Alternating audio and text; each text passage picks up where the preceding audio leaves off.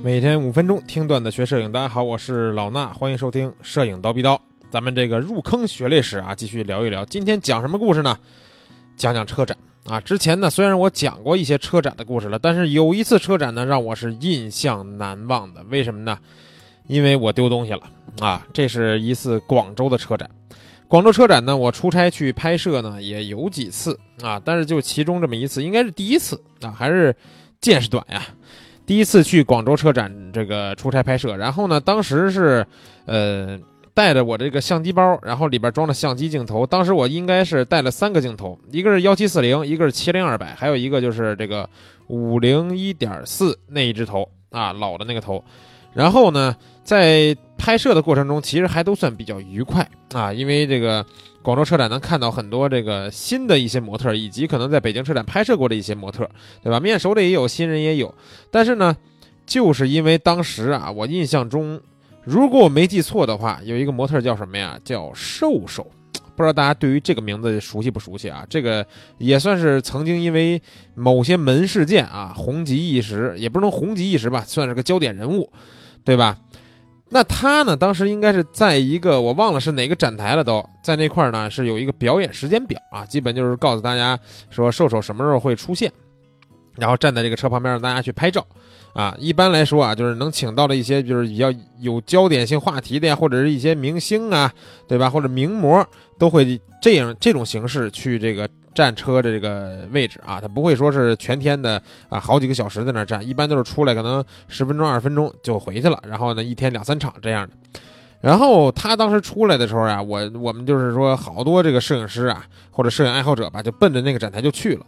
然后他就在一辆车旁边啊，所以呢，所有人都挤着头往里边去。所以我当时因为是很多人都挤着嘛，大家都得比较近距离的拍摄。对吧？除非你说我拿一长焦我在后面，那我没在朝没在后面，我就因为挤进去了。所以当时呢，我是搭着我这个幺七四零的镜头啊，挤进去拍。它最近对焦距离也近，对吧？拍摄的这个呃，就是整个的宽广的这个程度呢，也比我这个五零要好一些。然后呢，我当时拍拍呀，是拍的挺带劲啊，在里边咔嚓咔嚓拍，一顿一顿拍。然后拍完以后出来啊，发现。哎呀，我也忘了当时怎么发现的，反正可能就是把包放下准备换镜头吧，大概就这么个场景啊。把这个包一放地下，发现摄影包上面拉锁开了啊，拉锁开了以后，然后我赶紧就摸里边，发现丢镜头了啊。当时我的五零一点四和七零二百 f 四都在这个相机包里放着啊，万幸只丢了一个五零一点四，大概两千多块钱。但是呢，我里边还有一个小的包，小的那种就是装附件的那种包。当时也是买这个相机包的时候，人家附带赠送的。然后那个小包里边呢，有原厂的这个备用电池，还有这个存储卡，还有一些什么这个是镜头笔呀、镜头纸啊那些清洁的东西啊。有两个那么个小包都丢了。啊，当时呢，我就非常的这个怎么说呢，非常的焦急啊，第一回丢东西啊，然后赶紧就去找我们这个同事，然后说那怎么办啊？然后我们想着说，不然问一问这个就是保安吧，对吧？问保安看能不能调监控啊，或者干嘛的。结果一问保安啊，人保安就也是这个心大，对吧？佛系保安说啊，没正常，这车展，广州车展，我在这儿值班这几天，哪天有不丢东西的，看好了就行了。啊，意思就是管不了，对吧？人家调调监控给你找去也没这功夫，所以呢，只能就是这么丢了啊。后来想想说，上网发发帖子呀什么的也没用。你说你发这个那阵儿啊，微博还不是说呃像现在这样这种情况的，那阵儿微博跟现在的属性还不一样，所以说在网络上发一些东西并没有什么卵用啊。后来也只能说是这个长长记性吧。但是啊，说实话，从那次以后，我但凡再去车展啊，不管是去广州车展、上海车展还是北京车展，我都把包背前面啊，永远背在胸前，因为这样是最安全的啊。另外呢，我现在其实也也就换了摄影包嘛，也提醒大家一下啊，你们如果说去车展或者是一些什么漫展呀之类的人特别多、拥挤的那种情况拍摄，他这个手啊，小偷这手啊，从后面把你的包拉开，把你东西拿走，你是没有知觉的。你知道吧？你是根本没有感觉的，因为都在挤。所以呢，两个小的这个小 tips 给大家啊。第一，相机包，如果你去车展或者去人多的地方，你就算没有这种相机包，你也买一个或者借一个。